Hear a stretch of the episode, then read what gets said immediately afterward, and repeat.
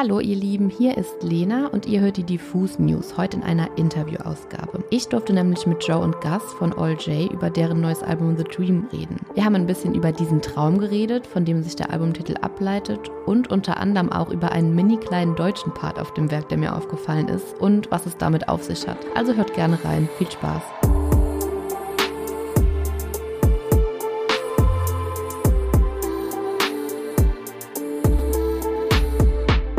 Hi, Gus, and hi, Joe.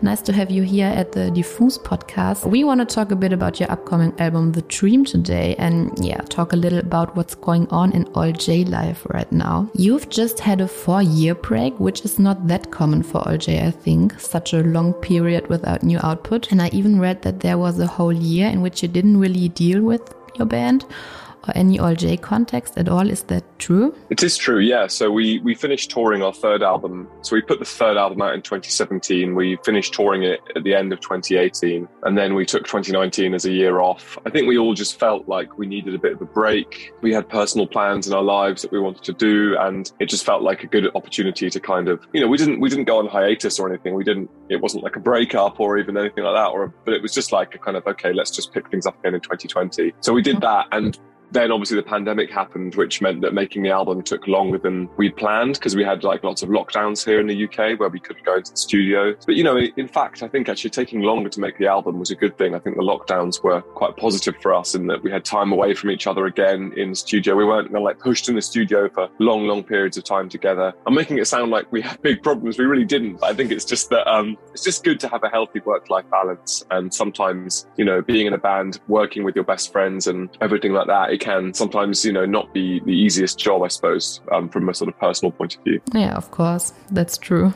But how did you spend this free time in between? What have you been doing instead of music? Well, um, Gus got married. I did. Oh, congratulations.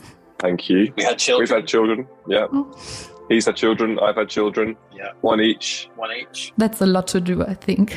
yeah. yeah. That's been the main thing. The main thing yeah. Okay.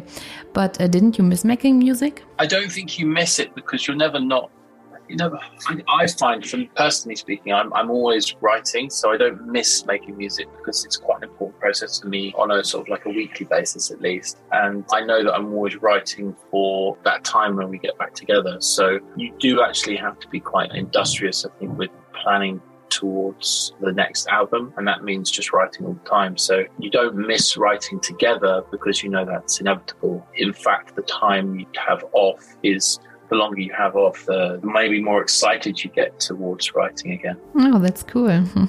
So you started working on The Dream, your sixth album by now. If we look back very briefly in your band life, your debut album, An Awesome Wave, came out almost exactly 10 years ago. What do you think when you look back on the last decade of you as a band? Are there any melancholic feelings kicking in? I think for me, I, I, get melancholic about how old we are now. Like yeah. just how young we were once and how and, and the inevitable moving forward of time just means that it was ten years ago and we were ten years younger. But you're still not that old.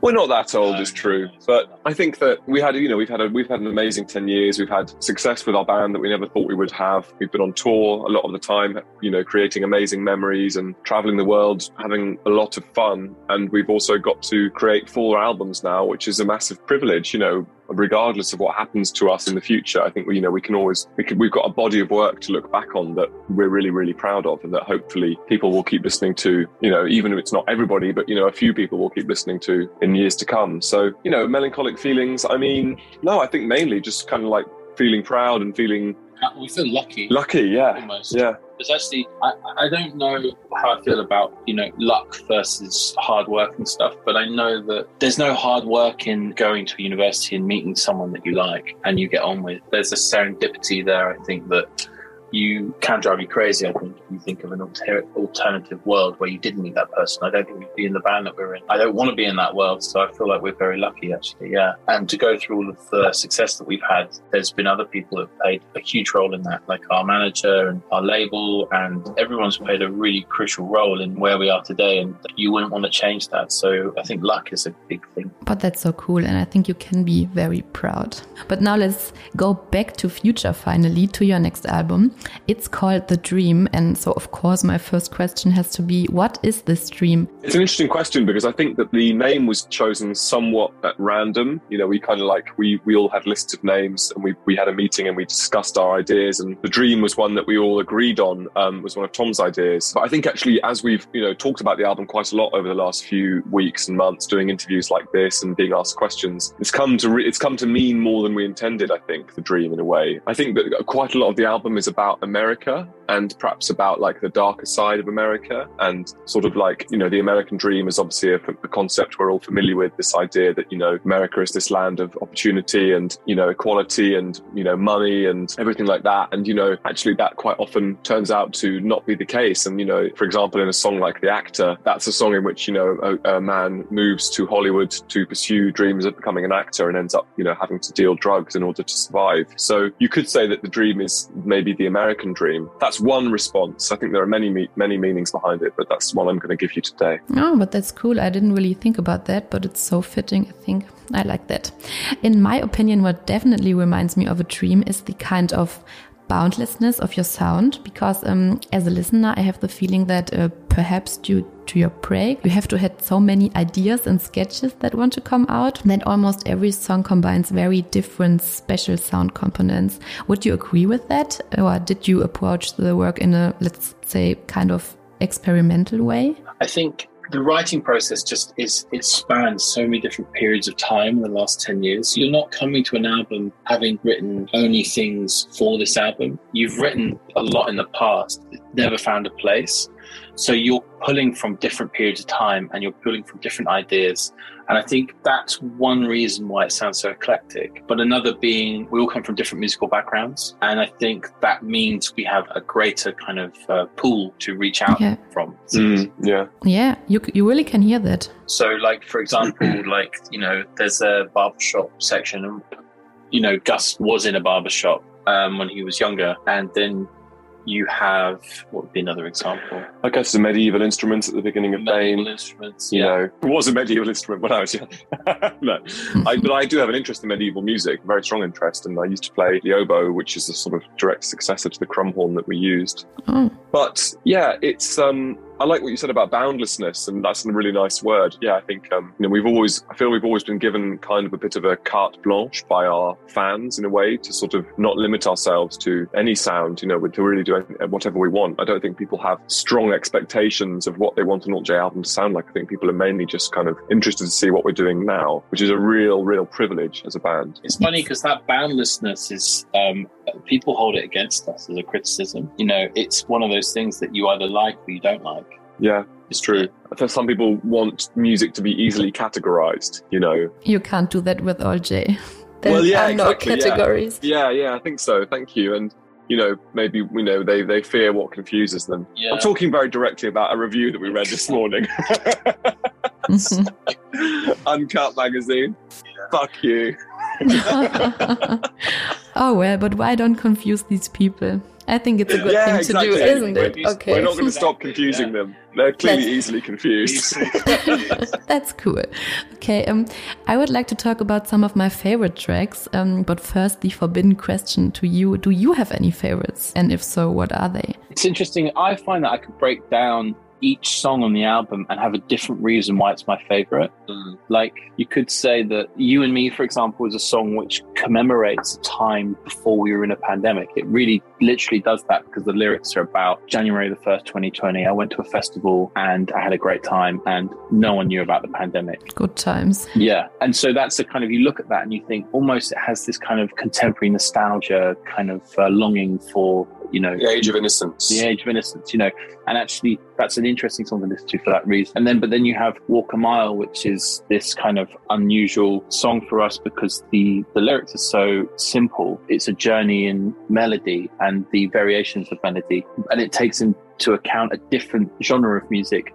One which we're not doing for the sake of doing a new genre. We just, that's where we went organically with that song and it just felt good for us. And we explored more of a country, soulful, bluesy approach to writing, which I think has paid off beautifully. And uh, it's one of the songs where I explore playing guitar more than others, and I really enjoyed that. I think like with every song, there are different reasons why they're my favorite. I think that's two examples, maybe. Okay, then maybe let's talk about um, "Happier When You're Gone." I think it's a very emotional song, especially when you look at the theme behind it. For me, it has something very spiritual and very I don't really know how to express it, but you get the feeling that this realization, "I'm happier when you're gone," which is we cited like a mantra, was a process that you first have to come to. What's the story behind this song? Yeah, so that was a song where the seed of the song, where everything grew out from that song, was the, the the chorus, which was "Happier When You're Gone." So I had that as a, as an idea, and I was like, it fitted with the note structure of a riff that I was doing, which was a riff that was written in 2008.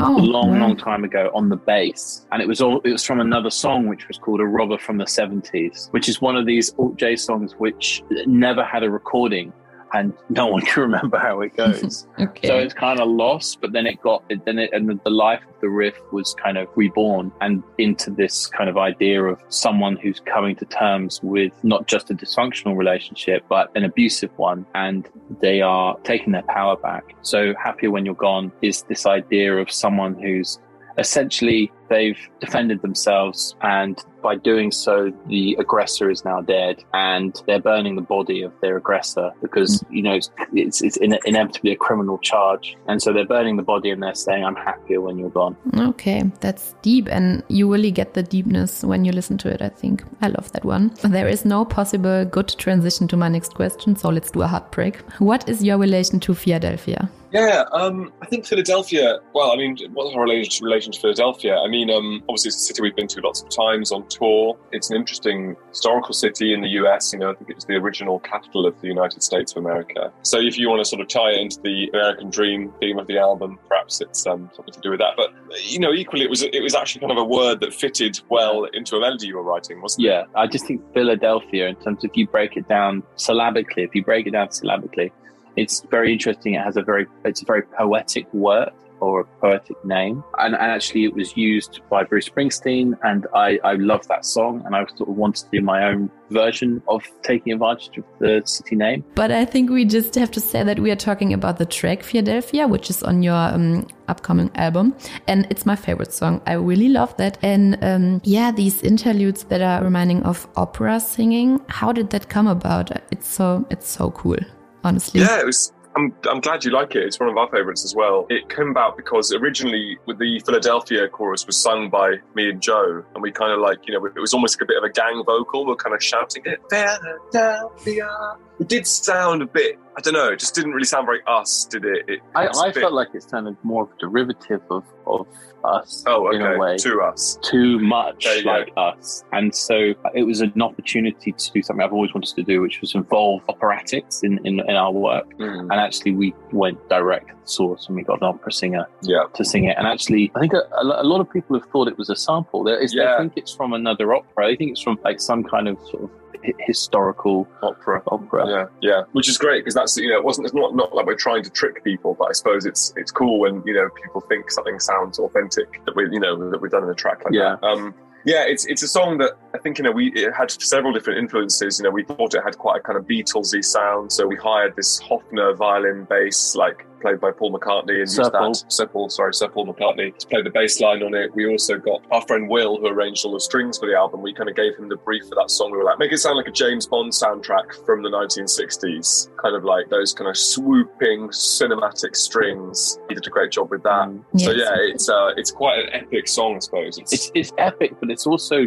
short lived. Yeah, it's kind of a short song. It's kind of pays homage to the kind of lyrical content, which is someone who is, you know, passing away and they don't quite realize what's going on. And their life is flashing before their eyes. Their life is flashing before their eyes. So it's kind of, it sounds like a song that should have another minute to it, but you don't get another minute because that's just you're not, you're dead. Yeah.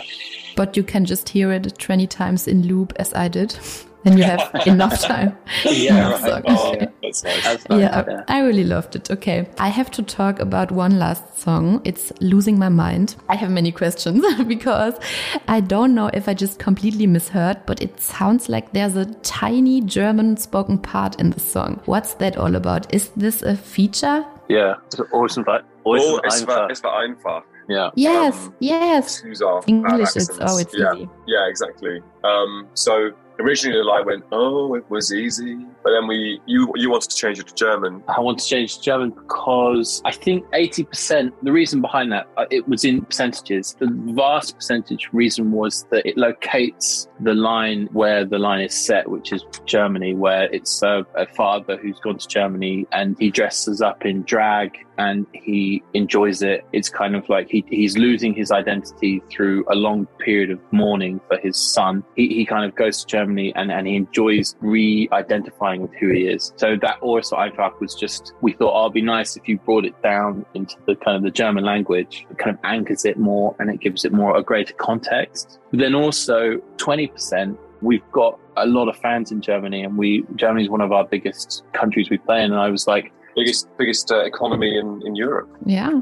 Well done, Germany. well, in Germany, Oh. and But uh, yeah, nice And gesture. so we wanted to kind of like honor the language of the people who love our music and bring bring us great success in, in, in Europe. And so Plus, think- I'm a quarter German. plus he's a quarter German. Oh, are you? Yeah, my grandfather was German, so there's that. I also love that it's not just my German ears that want to hear something that's not there. it was there, very cool. And yeah, It's funny, like if you're bilingual or trilingual, or whatever, and you're listening to something that you're always assuming is English, and then you hear German, you don't know you've heard German. Oh. Is that something that happens? I, you Must probably- be. yeah, you know, um, I was in the office and um, I just I played it a lot of times, and then I said to my friend, "Is it German?" And we weren't true. And then he said, "Oh well, we can cut this question off if it's not German and it's embarrassing for you, but we can let this in. That's cool." Let it be. Okay, yeah. Uh, one last question. There is something I noticed for myself because I recognized it's very difficult for me to summarize the dream in any kind of way. I think it's so intense and a lot of tracks stand out a lot and just need their time to unfold their full potential, maybe. So I'd like to know what would you tell your listeners? How should they listen to the album or in which mood? Well, I think I subscribe to saying that I can only listen to the album in the way that I want to listen to it. And how I like to listen to it is I want to be lying on a bed. I want there to be dim lighting. I don't want there to be anyone else. I don't want to be distracted. No phone. No phone, no people in the house. And I want to put it on headphones, noise cancelling, so that I can just completely be submerged into this world. And I'll listen to it from track one to track 12 Okay. all the way through in one go. Yeah. That's how I'd listen to it. That's not how I'd want other people to listen to it. Yeah, I would say you're going on a long train journey, hopefully through a beautiful landscape, and you've got your headphones on and you're leaning your head against the train window, sort of looking out. Vibrates Yeah. from time to time. Um, you're listening to the album, Yeah. you're looking at the looking at the landscape going past, and I think that would be a very enjoyable way to listen to the album. And that's that's it. I, I choose that one. Okay, then I choose that one too. And thank you so much. That's a good tip. Okay, and that's it already. Thank you so much for your time. Thank you for having us. Enjoy Thanks your- for having us on the podcast. And enjoy your free time this afternoon and have a nice weekend.